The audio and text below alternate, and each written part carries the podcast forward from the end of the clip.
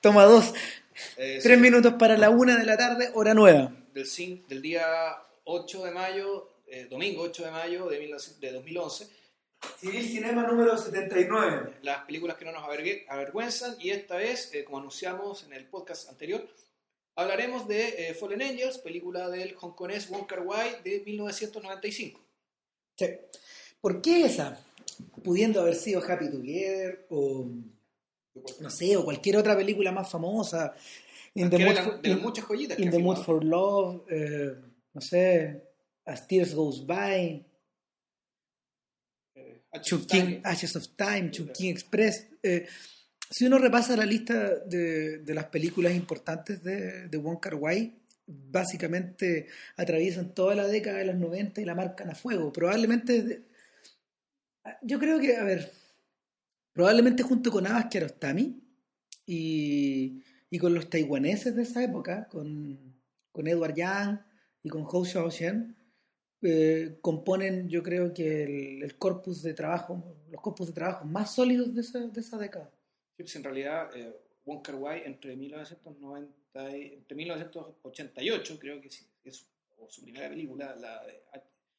Eh, ay, se me olvidó cómo se llama. ¿Cuál? As Tears Goes As By, Tears Goes By, sí, esa Claro. es su primer largo. 89, 88, por ahí. Creo que 88 porque eh, Day, Day of, of Being Wild creo que es del 90, Claro. o por ahí. Pero claro, desde entonces hasta que firma 2066, eh, las 2000, películas 2046. son- 2046, digo, eh, son todas buenas. ¿sí? Estamos hablando ya de ocho películas, digamos, de un nivel... Insólito. vamos, de, un, de un nivel de, bueno, originalidad, eh, eficacia, emocionalidad, eh, atractivo visual, un montón de características que vamos a ir nombrando digamos, a lo largo que analicemos esta película, que eh, se fueron manteniendo, acentuando, mutando también, influyendo en el resto del mundo. eh, y todo iba muy bien hasta que decidió irse, a Estados Unidos.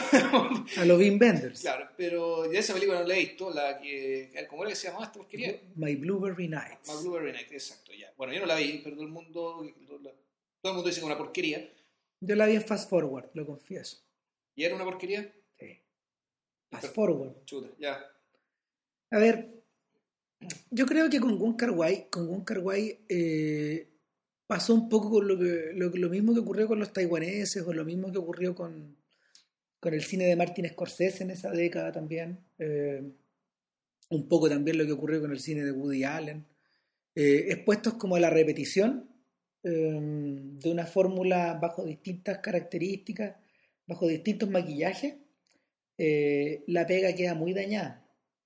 Eh, probablemente, probablemente en el caso de Wong Kar Wai es más delicado todavía porque sus métodos de trabajo fundamentalmente funcionan eh, en la medida de que se lo deje libre. Yo creo que es como una suerte de, si uno, si no sé, si lo tuviera que, si lo tuviera que ligar a algún tipo como de artista, yo lo ligaría como a estos, a estos tipos que hacen action painting, es decir, se enfrentan como a un, a esta gente que se enfrenta como a una, no sé, como a un marco vacío, blanco, Ya. y que, y que en el fondo la pintura se va creando ahí, encima. Eh, ¿por, qué? ¿Por qué razón? Wong Kar Wai trabajó, trabajó eh, durante todos los 90 con un, equipo, con un equipo de producción que era bastante similar, encabezado por Christopher Doyle, que era su director de foto, y estos sujetos trabajaban en unos horarios insólitos, trabajaban de noche casi siempre, armaban el guion mientras iban, iban haciendo la película. Eh, en muchos casos comenzaron una película, la pararon, hicieron otra, y después hicieron otra, y después siguieron la anterior. Sí, claro.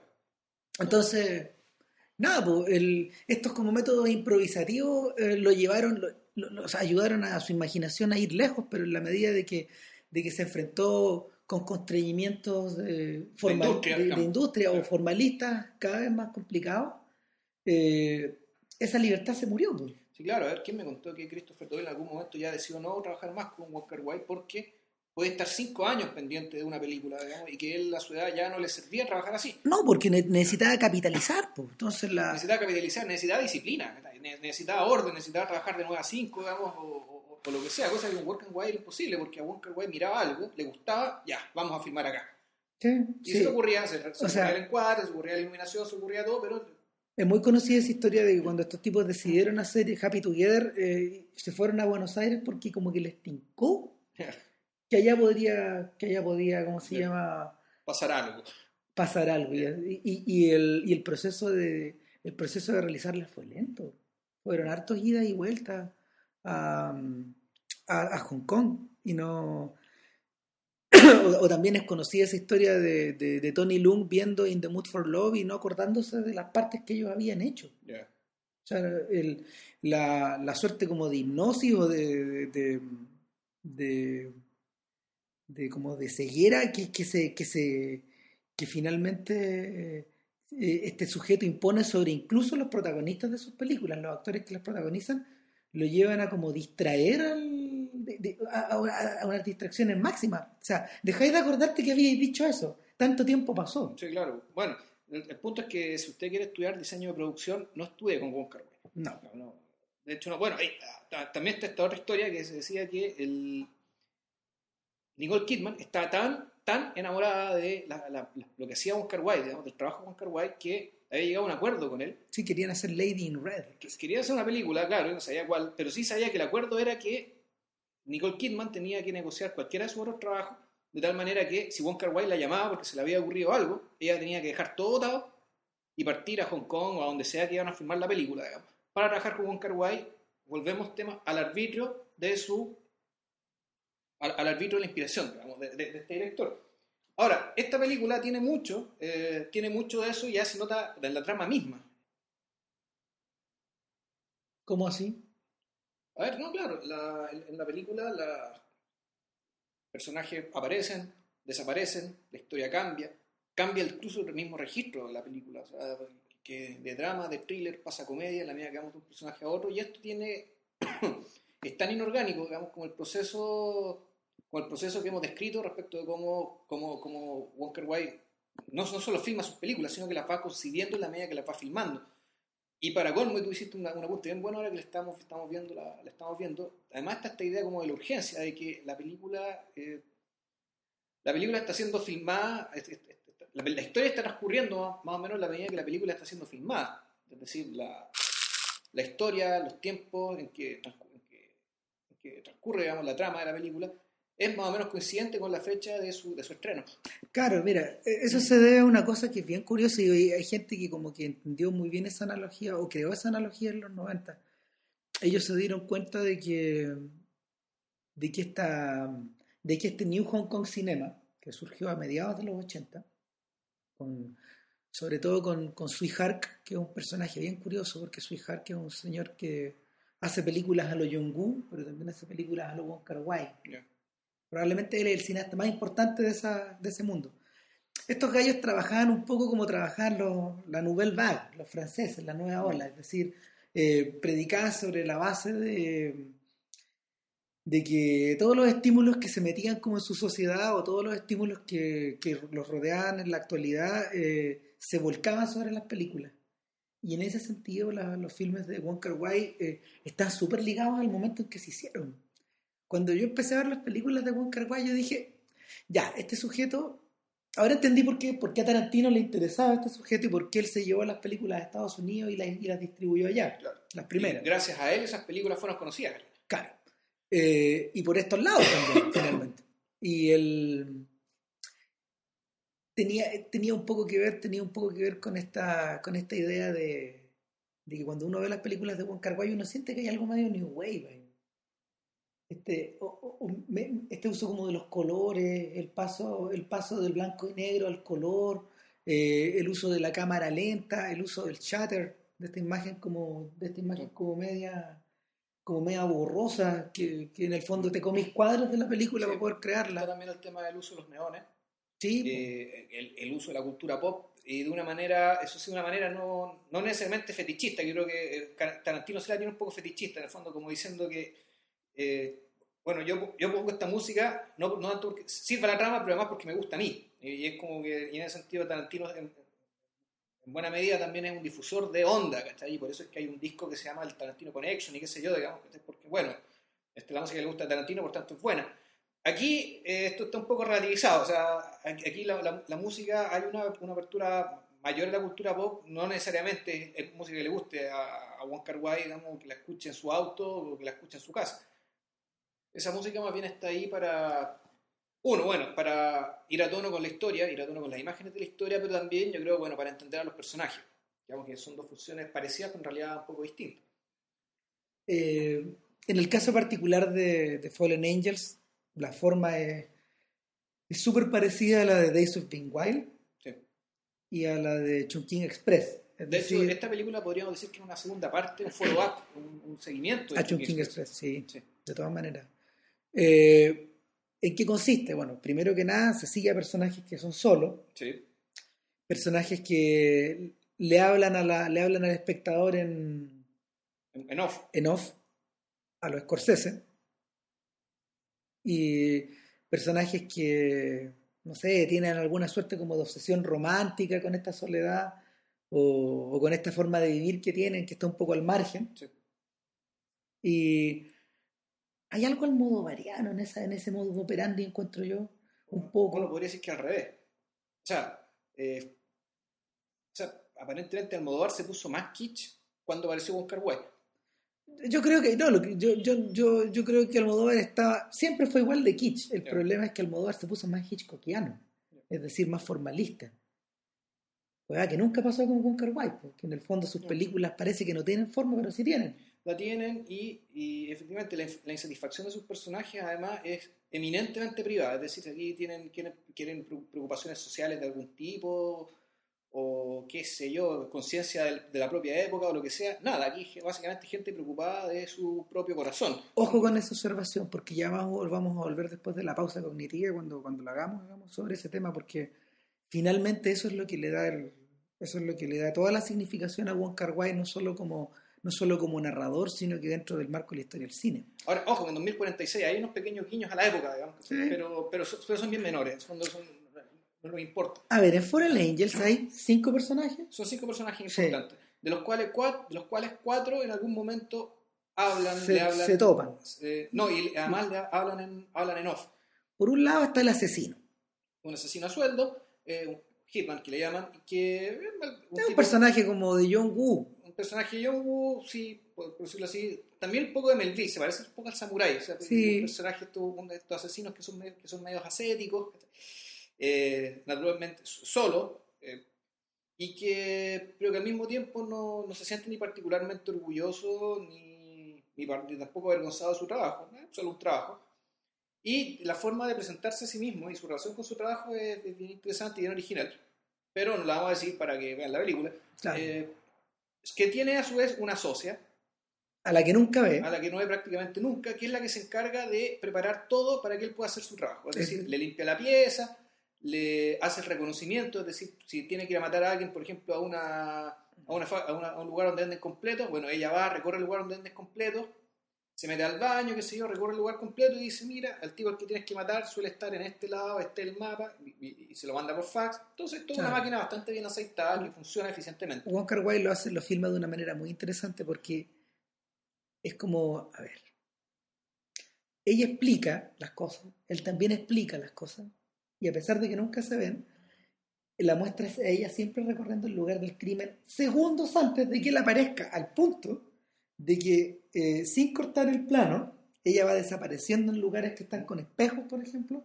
y aparece el otro sujeto. Entonces, es como si ella fuera una aparición, o como si ella fuera como una suerte de imagen, de, de espéculo, de, de- de- es como si fuera una, como si fuera una huella, el, aroma de un perfume que pasó por ahí. Bueno, ese tema del perfume tiene alguna importancia después porque eh, ellos se comunican en general de esa manera, o sea, se, comuni- eh, se comunican por, no sé si era por teléfono, por fax. Después hay un momento en que él le dice algo a ella a través de una canción en, un- en una rocola, en un burlitzer. Entonces, sí, la, la comunicación entre ellos y la relación que hay entre ellos es una relación, podríamos decir, de negocio, eh, pero que la comunicación está dada, digamos, a través de los sentidos y no a través de las palabras. Exactamente. Ahora, el- esta, esta- la, la socia es una mujer muy atractiva, eh, muy occidentalizada además, incluso en su aspecto, en su, en su físico. Y este sujeto, en cambio, sí tiene una cara, tiene la cara típica como de, de ro- ra- ra- rocas redondeados y qué sé yo. Pero bueno, el tema es que eh, aparentemente la película se trata sobre ellos, y eso es lo que uno cree en la primera media hora. Los primeros, me- primeros 20 minutos, claro. Claro. Pero resulta que después aparece un personaje, eh, bueno, extrañísimo, que, que le cambia, que, que le, Siu Hao, Siu se llama, si no me equivoco, que es un, que él es el hijo, de, él es el hijo mudo del, du- del dueño, o mejor dicho, del conserje del hotel donde se aloja ella. Claro. Y este sujeto, bueno, en la medida que es mudo, eh, no, no puede trabajar, no trabaja, digamos, no, no trabaja en la economía formal y lo que hace él tiene sus propios negocios Él dice, yo soy mi propio, su propio jefe. soy mi propio jefe. Entonces lo que él hace es entra a la mala en negocios que están cerrados de noche y los atiende. Negocios los que, no son- abre, que no son de él. Entonces puede ser una peluquería, un camión de helado, o una fábrica donde venden carne, o, Claro. o un- o un- o una donde venden completos, qué sé yo. Un lugar Bueno, así. y ahí es donde entra el payaseo. En las películas de Wong Kar Wai siempre hay como una actividad física bien, de- bien desmesurada o bien o, o bien manifiesta, bien despaturrada. Yo creo que hay- siempre está, de alguna forma, es, es here- es heredera de es heredera de estos personajes cómicos de las películas de, de espadachines eh, chinos. Ya. Y, y él, hace- él- él- en principio, él hace del bufón. en el Sí. y, y es un tipo que, no sé, po, proporciona algunos de los momentos más divertidos de la película, tanto en la relación que él tiene como con su papá, por ejemplo, que, Con su- o con sus clientes. o con sus clientes, porque, porque él, él es avasallador. po. Eh, él atiende tan bien a los clientes que los clientes quieren escapar porque, porque están completamente satisfechos. Sí, claro, el tipo los, los acosa, los acosa, los acosa hasta que queden contentos. Y, y hay que decir que el, si bien los, otros- los, los- los dos personajes, los dos socios asesinos, son personas, no, no vamos a decir que son personas normales, eh, con este personaje entramos ya al mundo de la locura. En el fondo, este es un personaje que tiene algún tipo de trastorno. Sí. Él tiene algún tipo de trastorno, pero no se nota porque, eh, porque es tan simpático y también porque es mudo.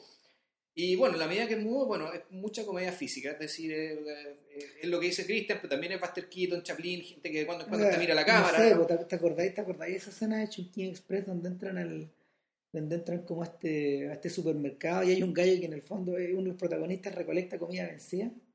Es la misma idea. Ya. No, no sé por qué la gente no se come estas cosas. Y como le va mirando la fecha y él las va abriendo. La prueba es, está bueno. Está bueno, y para adentro. Entonces, entonces el, este, personaje, este personaje en algún momento se encuentra con un contraparte, que es Charlie. que es Charlie, que es una mujer que es la única, que este es un que Charlie es casi, ella es más bien un McGuffin porque ella no, no agrega conciencia a la película en el sentido de que ella no, No. le habla, no habla en off. Es decir, no de los cinco personajes más importantes, eh, Wong Kar Wai toma la decisión de que nosotros conozcamos un poco mejor a través de la voz en off a cuatro de ellos y el único, y el único con el cual no, no interactuamos de esa manera directa eh, es Charlie. Charlie es una mujer más loca que él, más trastornada que él, eh, que básicamente está perdió el centro y es una y es una histeria digamos galopante gritando por todos lados Claro, quiere vengarse de Johnny y de y Blondie. de Blondie Blondie es una tipa rubia que le quitó un novio Claro. El, el mismo, el mismo Hope eh, llega, llega a un punto donde, donde dice, "Yo- la verdad es que yo no sé si Blondie existe. Eh, no sé si me están agarrando para el hueveo. Sí, claro si se están riendo de mí o, o esta tipa está bueno loca Pero se enamora. Se enamora y, y, y ahí Wong Kar Wai, eh, como, como estamos hablando de un personaje que se expresa a través del físico, eh, comienza a insertar, yo creo que uno de los motivos conductores de la, del, del filme visualmente, y la, el tema de las motonetas el tema de las motonetas que van acelerando por unos túneles que no tienen fin. claro son unos túneles parecidos a Costanera Norte sí, para que se los imaginen eh, iluminados de color azul Puro neón. Claro, en- en- con puro neón, claro.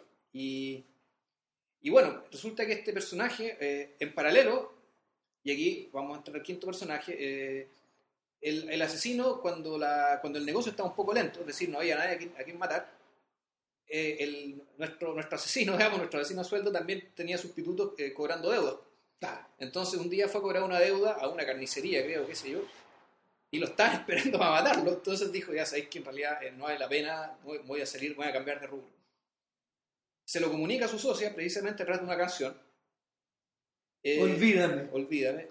Y bueno, esto eh, hay que decirlo que, el, el- da pese a que no se ven nunca y no hablaban nunca, el tipo tenía una idea de que su socia en realidad estaba enamorada de él. Y no solo estaba enamorada de él, sino que en realidad tenía fantasías eróticas con él que se muestran con forma relativamente explícita en la película. Y, pero el tipo, bueno, decide, ¿sabes qué más? Eh, O sea, yo creo que, mira, ¿sabes qué? Yo creo que también eso proviene como de la naturaleza del, personaje de ella, de este, de este fixer, eh, que, que está tan centrada en sí misma, los personajes están tan centrados en sí mismos, que no pueden interactuar, eh, a ver, no pueden interactuar románticamente con nadie más. No sé si me, no sé si me explico. Eh, todas las realizaciones de sus pasiones son privadas, en último término. Toda su ¿cómo se llama? Toda su manera de, toda su manera de, de, comunicarse con el otro pasa a través de uno mismo, pues pasa a través como del, del diálogo privado, pasa a través como de la... O sea, sí, pero no, porque lo que pasa al final de la película te, indica que en realidad lo que te están diciendo no, no es tanto la elaboración de un perfil de persona, sino que en realidad lo que te están explicando es qué es lo que tiene que ocurrir para que dos personas se puedan juntar. Eh, aunque bueno, de eso, de eso ya lo, lo, mencionaremos después. Ahora, sí tiene razón Cristian en el término de que en, general tus personajes tienen estas características eh, que, el hecho de precisamente lo que los hace atractivos también y es el tema el, asunto como de la potencia es decir es gente que es atractiva que es físicamente en general físicamente bella pero que eh, es más atractiva por el hecho de estar soltera digamos que por el hecho de estar llevando una pareja normal qué sé yo pololeando y toda la tontera sino que eh, existe este atractivo del un poco de la posibilidad del, hecho de, ser también gente como disponible que puede, vamos, de que está libre. Bueno, y eso nos lleva al tema de la individualidad, pero lo vamos a conversar después de la pausa cognitiva de arriba.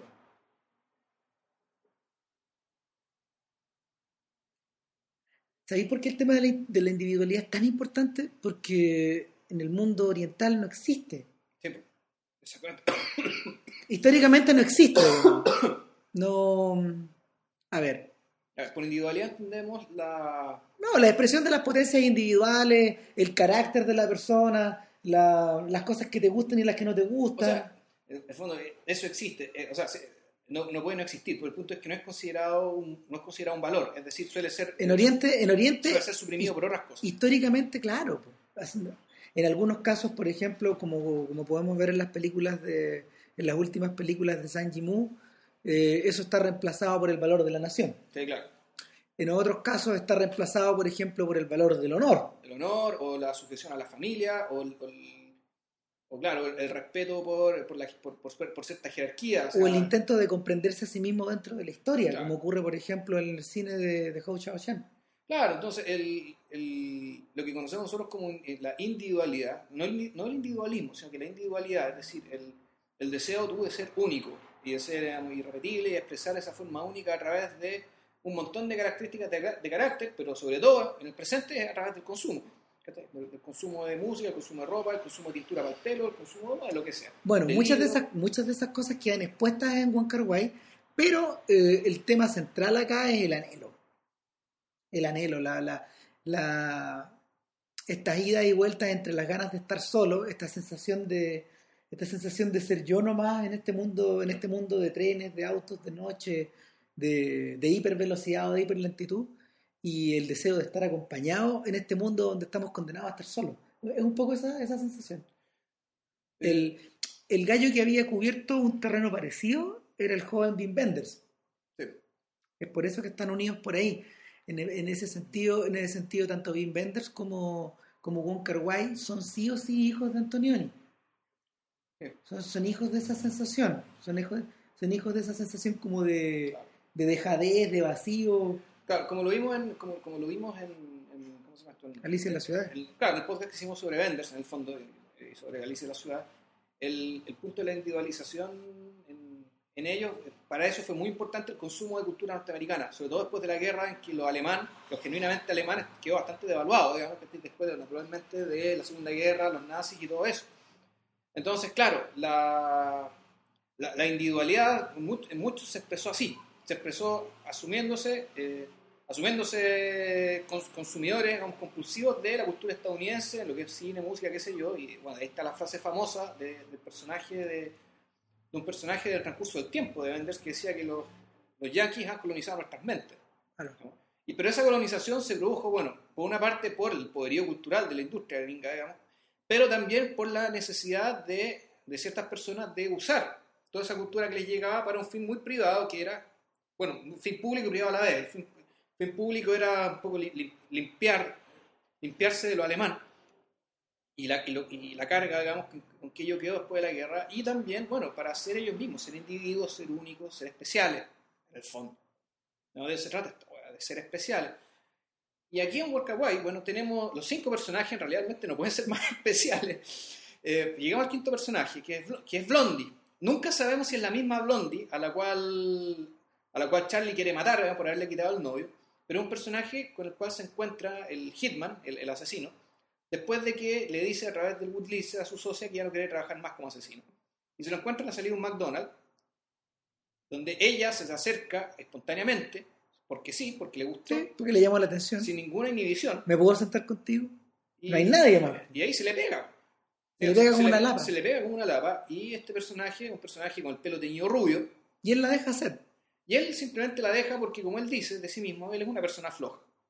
Por ah, tanto, no, no, tiene sentido digamos, tratar de cambiar a este personaje. Me gusta que tomen decisiones por mí, claro. lo dice al principio y al final. al final. Y, y bueno, se, se, queda con este personaje que es realmente el que está más, más loco de todos. Este es un personaje que... Es un personaje que está fuera de sí. Entra a la película, entra a la película directamente desde un mundo abstracto. Entra, entra y sale eh, como si fuera un huracán. Y, eh, y Wonka Wai la filma tan bien que ya el mismo cuerpo de ella parece ser algo, eh, parece ser un... Algo dislocado. Parece ser un motor, digamos, dislocado que además eh, se sale del se sale del resto de la película. ¿Se acuerdan de Atami, de, del Almodóvar? Parte de la gestualidad que ocupaba la pareja protagonista tenía que ver con eso. Esta idea como de... Esta idea de que en el fondo, no sé, pues estos personajes, ¿te acordáis que se enfrentaban, se acostaban, peleaban, se amarraban, se castigaban? de alguna, de alguna manera la de alguna manera se deconstruían físicamente. El, físico en el, en el caso de ellos tenía que ver definitivamente con la forma del carácter. Eh, a medida que han pasado los años, mientras más, mientras uno más piensa en las películas del Almodóvar, fíjate que esa, esa se queda, no sé si se queda como entre las mejores, pero por lo menos sí se queda como una de las más centrales, respecto como de esa forma de referirse a la, a las relaciones humanas. Y, en, el caso, en el, caso particular de Fallen Angels, ¿por qué es tan especial en relación a las otras películas de Wong Kar Wai? Precisamente porque la, la liviandad del argumento o esta capacidad de irse de un lado y estar un rato, por ejemplo, estar un rato con los socios y después estar un rato con los enamorados locos. O después eh, llegar a la casa del mudito y que se pelee con el viejo. Todo proviene como por una suerte como de pulsiones que son tan están tan al aire que, mejor no guardárselas. veamos qué pasa, desarrollémoslas, mostrémoslas y vemos dónde llegamos. Sí, ahora, pero al mismo tiempo, eh, hay la impresión de que el, final lo que te dice es que todo esto conduce hacia algo. Ah, sí. Conduce, conduce hacia algo y que la el, el Wonka, lo que hace en sus películas es, en el fondo, es ir dosificando la acción, el avance y, el, y, la pausa. Claro. El, detenerse y el seguir. ¿Y que sabéis qué pasa? Yo siento para llegar a algo. Yo siento que Wonka Wai tiene, en esa época tenía como un template. Es decir, tenía como una especie de archivo Word prearmado, donde tú podías construir esta clase de, de combinatorias y, y, ver dónde llegabas. O sea, de hecho, Chongqing Express se filmó en 15 días. No es una película, no es una película que sea muy complicada de armar, pero se filmó en los 15 días que no estaban haciendo Edges of Time. Entonces la, la, la, insertaron como cuña dentro porque, porque necesitaba tener material mientras se decidía cómo terminar el otro. Había pasado mucho tiempo.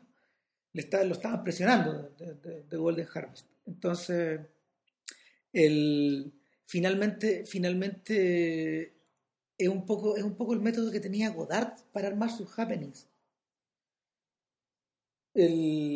las cosas que tenía estructuradas Godard adentro de la cabeza tenían una forma que estaba tan hecha, tan armada, que, eh, no sé, en, en, este periodo que va del 61 al, al 66, que era capaz de ir haciendo una y otra y otra y otra, y, y en el fondo planteándose problemas, planteándose problemas formales, filmando minas ricas, eh, filmando escenas de violencia, eh, poniendo, metiendo la narración de él, metiéndose él dentro de la narración.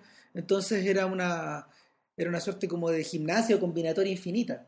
Y, y, que, y que en el caso de Godard se, se, se para de golpe en el 67. Las películas él ya no las volvió a hacer de esa forma.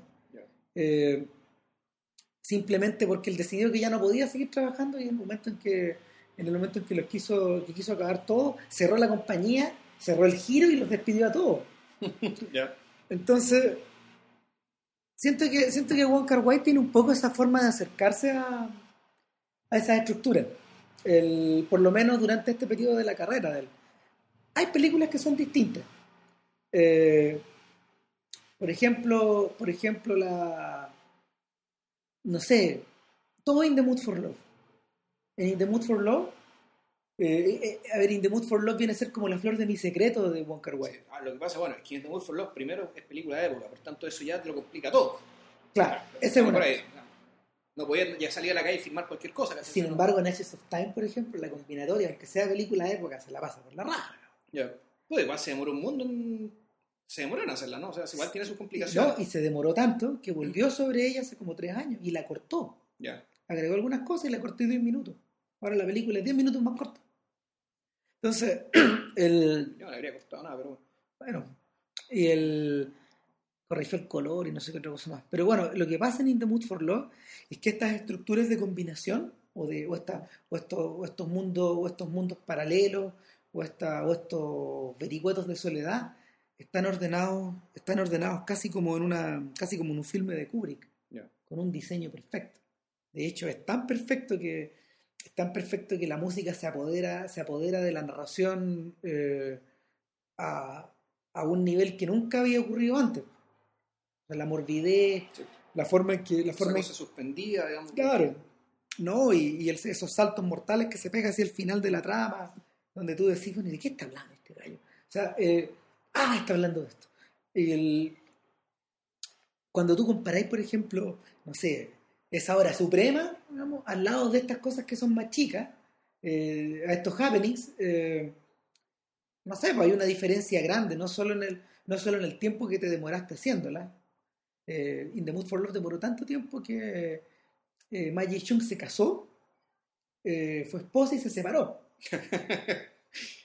Eso pasó entre medio.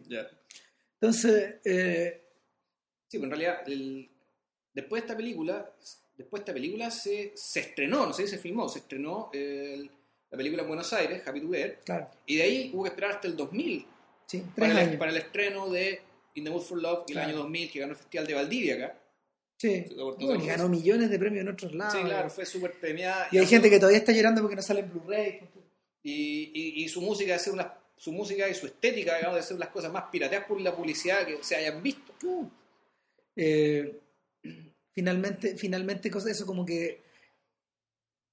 Es que de alguna manera In the Mood for Love es como las alas del deseo de Mendes. Cumple esa misma función.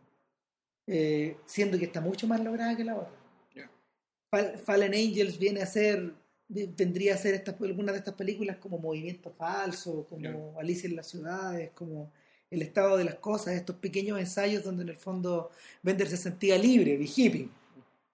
Eh, Wong Kar Wai tiene cualquier cosa menos de hippie, pero, pero sí hay una sí hay una soltura, sí hay una soltura, una, una suerte como de desorden, una, Sí, no, el tipo, se toma hartas licencias. por una, una entropía, una entropía como para una- una- un, un- un grado de entropía mínimo para poder operar dentro de este mundo. Eh, es una es una mm, es un tipo de narración donde en realidad importa menos si tú estás entrando, saliendo, si los personajes están repitiendo escenas, si se pasa si se pasa de una toma a otra o, o, o- o si entendís totalmente lo que están hablando. Eh, no sé, el Bueno, podría decir que esta es una película bien de atmósfera. Y de hecho, Completamente. por eso es que eh, hay ciertas cosas tan, tan recurrentes y tan que eh, podrían hacer pensar que, que efectivamente aquí hay un template detrás, donde las películas están pensadas visualmente a través un poco de un patrón. y de un patrón que se expresa en cosas como, por ejemplo, la pantalla partida por la mitad. Claro. O, o el traslado del blanco y negro al color, o el uso De del gran, o el uso del gran angular. De gran angular para enfocar las caras, de modo que las caras se deforman. Pero en general esas caras, y volvemos al tema de la pantalla partida por la mitad, tienen, ocupan una mitad de la pantalla y en la otra mitad o hay otra pantalla mostrando otra cosa o hay un, algo que está pasando al fondo. Claro, Cuando hay un, en- en- es muy, o sea, esto que te lo podría mostrar con corte, él prefiere mostrarlo de esta otra manera. O sea, sí. mostrar el, el foco de la cara, digamos, de forma en primer plano, en primerísimo plano en realidad, eh, y bueno, y atrás la, lo que sea que está pasando, que tiene alguna relación, digamos, naturalmente con la cara del, del personaje que estamos viendo. ¿Sabéis qué? Es curioso porque eh, es interesante que a, es interesante que a Tarantino, al Tarantino de los 90, le haya gustado tanto algo como Fallen Angels o como Chungking Express, siendo que él es todo lo contrario. O sea, hasta, hasta por ahí nomás. bueno, hay, hay partes de él donde, a ver. Sí, este, co- coincido. El, ¿A qué voy? Que el Tarantino de los 90, mientras más uno regresa a él, mientras más uno vuelve, por ejemplo, a películas que en realidad también han sido tan copiadas ya, como Pulp Fiction, o como Jackie Brown, eh, cuando uno vuelve a repasarlas, te das cuenta del, del increíble control que tiene de la puesta en escena, por Sí. ejemplo. Sí. Eh, Probablemente, yo sé, yo creo que Tarantino debe ser la persona que filma más bello en su generación. O sea, la, la forma, la, forma de, la forma de tratar el 235-1, la manera como de, de repartir las cosas en forma rectangular, o, o construir el plano hacia atrás. Eh, sí, sí, y sin embargo, sin embargo, sin embargo, el, sin embargo, este, este control que está predicado ahí, o en la banda sonora, o en el, o en, o en, esta, en lo alambicados que son los diálogos, en la forma que se cruzan los personajes, en todas esas cosas está, está, ¿cómo se llama?, enfrentado cara a cara como al azar, a, a- a la presencia del azar en las películas de Tarantino, las equivocaciones, las coincidencias, los momentos en que las cosas se repiten, los tipos que se encuentran quienes no deben encontrarse, esta, esta insistencia también en estos personajes que son como medios vagabundos, que van y dando vueltas Pero claro, Tarantino. Tarantino te queda claro que eso está, hay guion de hierro ahí. O sea, me da la impresión de que hay guion de hierro. Sí, claro, está- pues, todo eso hay- está, está imaginado de antes. Claro, a diferencia con Carguay, que te- ya hablamos que esto tiene, una, tiene un carácter como mucho más Por impro- e- improvisacional. Por eso es curiosa la relación entre los dos. Claro, pero al mismo tiempo lo, lo que me gusta de los dos y es el tema de la... y que esto es muy oriental también, es Sí. la, es la, la relación y la complementación, la, la complementariedad muy, muy lograda entre acción y no acción, entre que, entre, pas- entre que pasen cosas y que no pase nada. Exacto. Y, y que, bueno, uno podría decir el, el cómic japonés, que es, que es tan típico, el arte, el, el arte oriental en general, esto de que, el, de que, no, de que no existe el vacío, de que el- la ola Okus- Okusai, digamos, para, para cada cosa, su opuesto no es la negación del otro, sino la complementariedad, es aquello que lo, lo termina siendo algo, bueno, completo. Entonces, entre, la, entre escenas de violencia, de, perdón, de, Fallen Angels, eh, por, una parte, y la escena romántica, digamos, que puta, hay un- la cuestión funciona funciona efectivamente como las dos partes de un todo, y no como puta, la espera, una, cosa que en el fondo es para esperar a la otra. Es bien curioso porque en la medida de que han ido surgiendo uno y otro y otro imitador, te das cuenta de que los imitadores nunca logran, nunca logran la, la fusión de estos dos mundos. Eh, o es siempre la apariencia de algo, lo que se está predicando, o la, o la sensación de que algo está ocurriendo. Es siempre algo, es siempre la... Es como en la canción de Cole Porter, pues, donde, donde, donde, donde el hablante, donde, la- donde el hablante pregunta, ¿lo que estoy tomando es sopa de tortuga real o es imitación? o al fin es el amor, ¿cachai? ¿Me estoy tomando la sopa de tortuga de verdad o están dando la de mentira? Eso. Bueno, la, en Tarantino el tema también entre la acción y la no acción simplemente se arregla muy bien por el tema de los diálogos. Uh, claro. Entonces, claro, él, él, él- como, como, como occidental que es, digamos, él, Eso, necesita, él, neces- él necesita sostener la cosa, digamos, de modo que nunca parezca que hay vacío, entonces Claro. cuando no hay acción, él básicamente lo resuelve esto con la gente hablando, digamos, y hablando diálogos muy divertidos. Y, y, y, y por otro lado, usando, usando, la, usando la puesta en escena a un nivel sí, claro. claro, Magistral, ¿no? magistral. Ahora, mira, divertido que yo en, en, un, en estos documentales que da VH1 sobre el rock and roll, decía que, que buena parte del rock de los 90 tenía esta característica, digamos, de, de, de acción y suspensión. Entonces, Nirvana, La, la. Nirvana copiado de Sonic Youth. Y de los Pixies. Claro.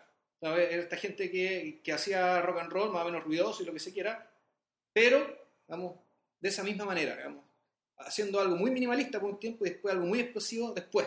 Claro. Entre las dos cosas te armaban una, una, una tremenda canción. Y, Y era, puede- y era así, era un sello de la época, digamos, un sello de la década, y no, y no, no es tan raro, digamos, que en la misma década, más o menos, digamos, había cineastas que estaban hablando un lenguaje más o menos parecido. El vaivén. Claro.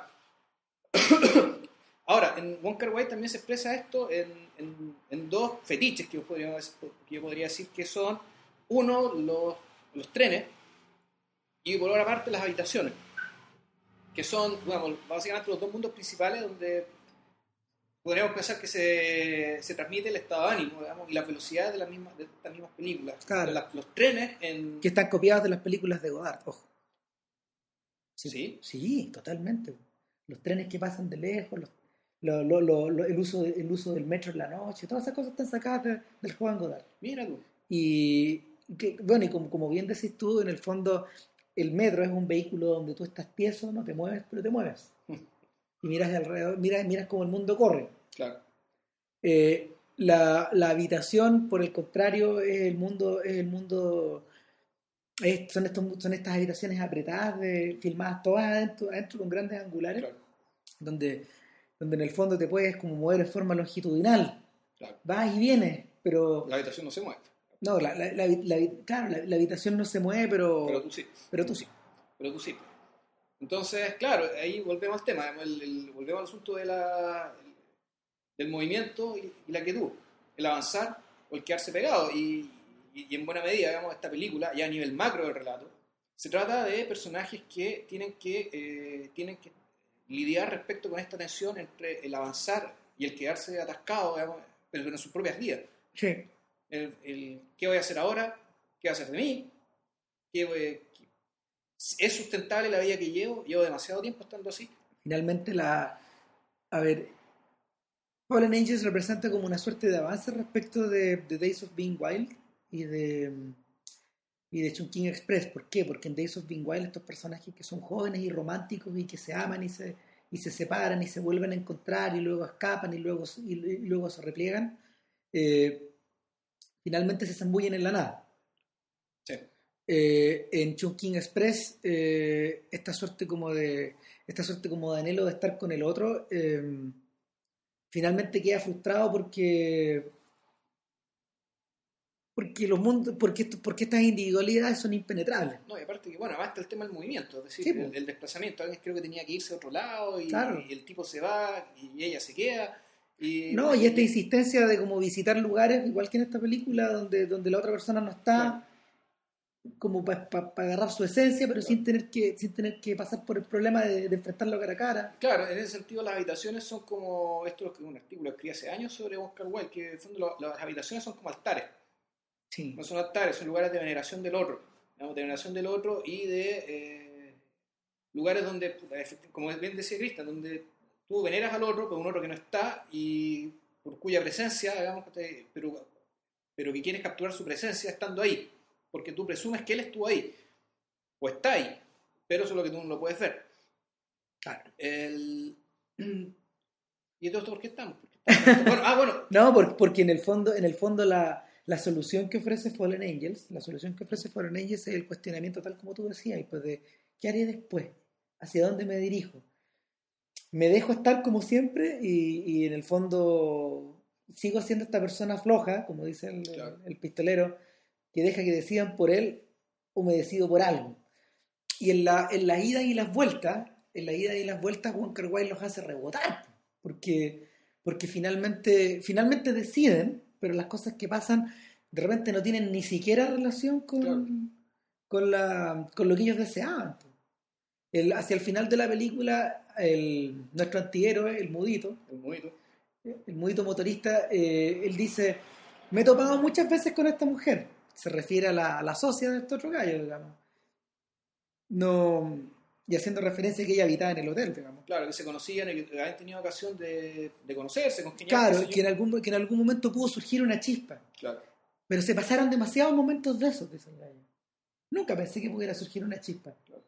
Pero ahora sí. Pero ahora sí. Ahora, entonces, y aquí volvemos al, al punto de que, la, de que si bien la, la- la película de Oscar Wilde tenía, tiene este eh, ánimo improvisacional, pero al mismo tiempo eh, apuntaba hacia un fin, y en este caso el fin es, eh, era que estos personajes se conocieran, pero que a larga la película lo que nos está mostrando es que para que una pareja eh, se encuentre, exista y, y tenga alguna posibilidad de, bueno, de, durar, tienen que pasar muchas cosas, muchas coincidencias, muchas, eh, muchos, muchos, por decirlo, muchos crossroads, digamos, mu- mu- muchas bifurcaciones. El mundo es azaroso.